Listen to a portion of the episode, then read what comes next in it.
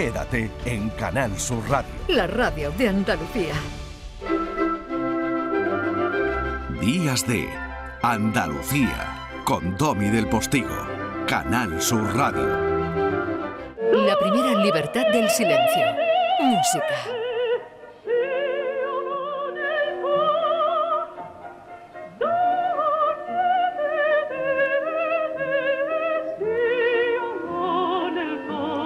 Déjense, déjense llevar. Yo me atrevería incluso a que pueden quitar la, la voz a la imagen, por ejemplo, de la procesión en directo de la Virgen del Rocío por las calles de Almonte, llevada a hombros de sus almonteños, y escuchan de pronto la voz de fondo, esta voz operística, estos tonos de Teresa Berganza, que fue otra enorme señora, enorme, otra tía que no se callaba, eh, libre, eh, con unos niveles de calidad, de excelencia, también muy viajada, muy vivida, a la que hoy pues eh, quería recordar especialmente porque se nos fue la semana pasada el maestro Gil de Gálvez. Buenos días, Domi. ¿Qué tal? Pues sí, estamos aquí con Teresa Berganza porque tenía que pasar por nuestra sección porque es una de las mesosopranos más importantes que ha dado la ópera, ¿no? Y bueno, eh, desde España para el mundo, concretamente desde Madrid, eh, hemos tenido una de las mejores voces en este papel de querubino, que estamos hablando de la flauta mágica de Mozart. De Mozart.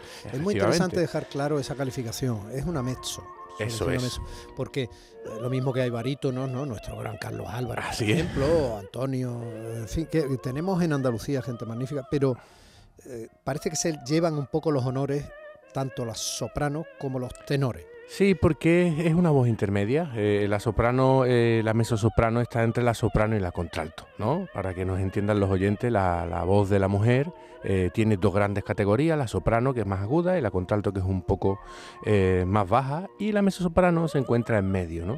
Pero luego también hay muchos registros, ¿no? las diferentes tipologías de voces, pues cada voz encaja más en diferentes papeles, en diferentes autores, porque no es lo mismo cantar clásico que cantar romántico. Claro el siglo XX, ¿no? Entonces aquí estamos ante el gran personaje de Querubino, ¿vale? De la flauta mágica, porque ella misma decía que la música de Mozart se adaptaba muy bien a su voz, a su forma de cantar, al color de la voz, al estilo, y por eso amaba tanto, tanto a, Mozart, ¿no?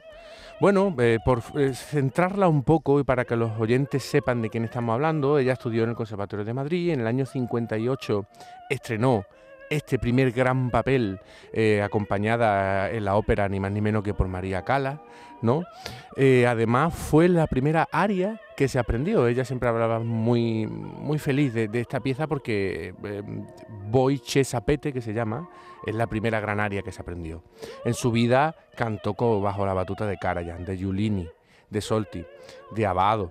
Fue muy importante su debut en el 64 en el Carnegie Hall haciendo recitales, ¿vale? Porque también hay que diferenciar los cantantes de ópera que también dan el salto al concierto, al recital, al recital con piano, ¿no? Son registros distintos, no es lo mismo cantar una ópera que cantar una ópera de en concierto, sin, sin la escenografía, solo con la orquesta, y sobre todo los cantantes que hacen también recitales.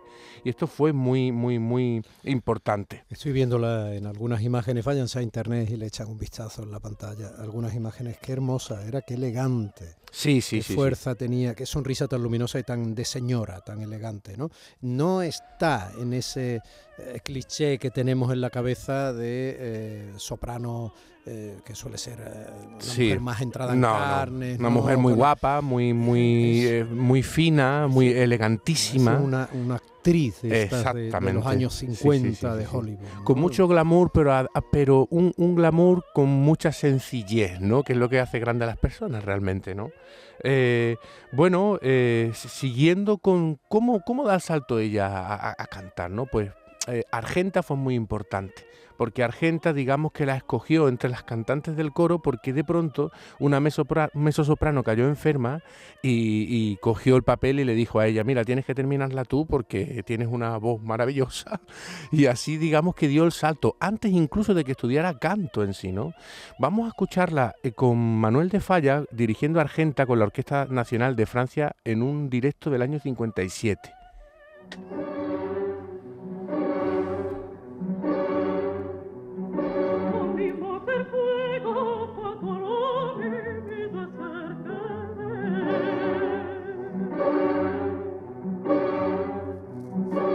Ella hizo mucho por la música española, porque ella decía, yo llevo la zarzuela siempre como llevo por el mundo la música española. Creo que tenemos los españoles la obligación de llevarla, puesto que los otros no la llevan. O sea, tenía una, muy claro que tenía que hacerlo, ¿no?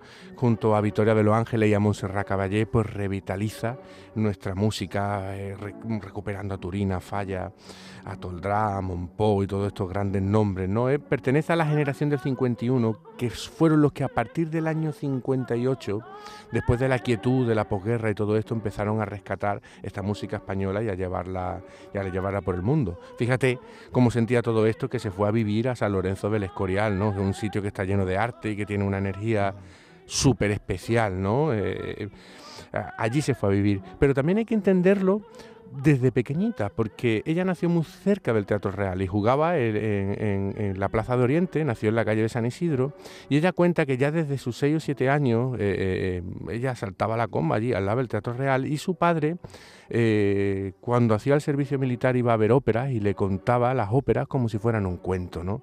Esto es un detalle también que como, como docente quiero significar lo que es muy importante también para la educación musical, lo que, lo que se recibe en la familia. ¿No? Eh, es vital una cuestión de este tipo, ¿no? porque ella lo vivió. Era también una persona... lo está viviendo tu hija? Bueno, sí, de la misma manera, claro. ¿Eh? Lo, lo, vive en la casa, pero bueno, muchas veces también se dice que, que como dije, en casa del herrero cuchillo de palo. Eso. No, pero no se suele dar en el caso de la música necesariamente, ¿no? A lo mejor tu niña pudiera salir rockera por contestación, pero no. Sí. la música, hombre, está viviendo la música respirándola, ¿no? Efectivamente. Aparte, ¿con qué edad empezó a tocar violín? Bueno, con tres años. Pues, pues, pues, es que, vamos. Sí, sí, sí. Eso, esto es. Que se apoyaba en el violín pandar. Efectivamente. Esto es muy importante. Bueno, eh, eh, Berganza, fíjate qué sincera y generosa era detrás de un concierto al oír a la, a la bailadora malagueña, la Lupi. Sí. Magnífica. Eso es. Pues, pues fíjate, fíjate cómo estaba después de ver el espectáculo de la Lupi. Pero todo, además es que hay todo, hay todo en este espectáculo, hay todo. Hay la elegancia, hay la gracia, hay la música, hay todo, todo, todo, todo. Y, hay, y, hay, y hacéis ver a la gente verdaderamente lo que es el sur, lo que es España, la fuerza. Interesante esa identificación de España con el sur. Sí. Que eh, se quiera o no se quiera, se ha producido desde hace... Claro, lo, venimos contando desde el principio en esta sección. Eh, todo, lo que se viene a llamar eh, el movimiento de nuestra música española desde el mm, primer tercio del siglo XVIII hasta la mitad del siglo XX realmente eh, el 80 al 90% de la inspiración es totalmente andaluza. Eh, los grandes compositores, los de aquí, los que venían de fuera, pues hemos hablado mucho del alambrismo, de la Alhambra de la música para la Alhambra de Granada, el, tiempo de la maravillosa música en Sevilla, en Málaga, en Córdoba, en, Cádiz, ¿no? Eh, es que verdaderamente Andalucía es fuente de inspiración eh, para el arte y concretamente que lo que estamos hablando en la música es fundamental, ¿no? Bueno, estamos oyendo Bajelito Nuevo de Manuel García, eh, cantado por Teresa Berganza y lo acompaña la guitarra otro gran eh, guitarrista sevillano, eh, Gallardo del Rey, que trabajó mucho con ella por el mundo, hizo varias grabaciones, eh, muchos conciertos y que generosamente me ha enviado unas declaraciones para definirla como músico. En mi vida y en mi carrera hubo un antes y un después con Teresa Berganza conocerla y trabajar con ella en los escenarios de medio mundo fue una cosa maravillosa, de una inspiración y de una motivación personal y profesional increíble. Yo, fíjate, más que una cantante, la definiría como un gran músico que cantaba, porque su preparación y esa maravilla de, respeto que tenía hacia todo lo que estaba escrito, la convertían en un músico por encima de, una cantante para mí. Además, a ella le gustaba definirse como tal, un músico que cantaba. Es bonito eso. Sí, sí. Esto eh, eh, para que los oyentes eh, más o menos nos entiendan, un músico que cantaba la está elevando mucho más que ser un cantante, ¿no? Porque al final los instrumentistas, los cantantes, los que nos dedicamos a la música, lo que aspiramos es a ser un gran músico, porque es un estadio que está mucho más por encima, ¿no? Estoy viendo sonreír de nuevo en la portada de un disco que se llama Caprichos Líricos Españoles. Y, Sí. y- y precisamente canta una canción en él que está en Spotify que es Yo que no sé callar. Bueno, como persona, era una persona también, como has dicho antes, eh, muy clara, que no, no tenía pelo en la lengua porque evidentemente había trabajado mucho, había vivido mucho, había visto mucho y también ese fenómeno que ocurre con, con los españoles que trotan por el mundo, ¿no? que al final eh, eh, se enamoran mucho más de, su país aún porque verdaderamente es cuando observan eh, el, el sitio donde tienen el placer y el honor de haber nacido. ¿no? Fíjate qué consejo más bonito le da a, a los jóvenes músicos. Le he dado muchas vueltas y cómo resumir mi experiencia vital y profesional y al final no queda otra que ser humilde, porque para ser un buen músico hay demasiadas cosas en juego y posiblemente la primera de ellas sea precisamente esa, la humildad. Bueno, Domi, está claro, ¿no? Eh, eh, son cosas que están asociadas, la, la música a la humildad, porque lo lleva en su propio valor, ¿no? Por eso se dice muchas veces, la música es muy buena para los pequeños porque desarrolla, pero también en los valores donde está el asunto importante de la música.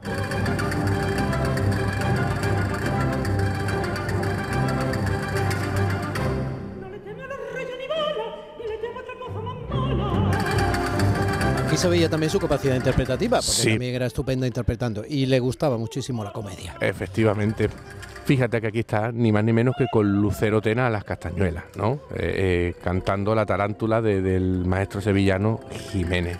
Fí- Fíjate qué, clase de voz, qué categoría, qué, qué limpieza y qué timbre.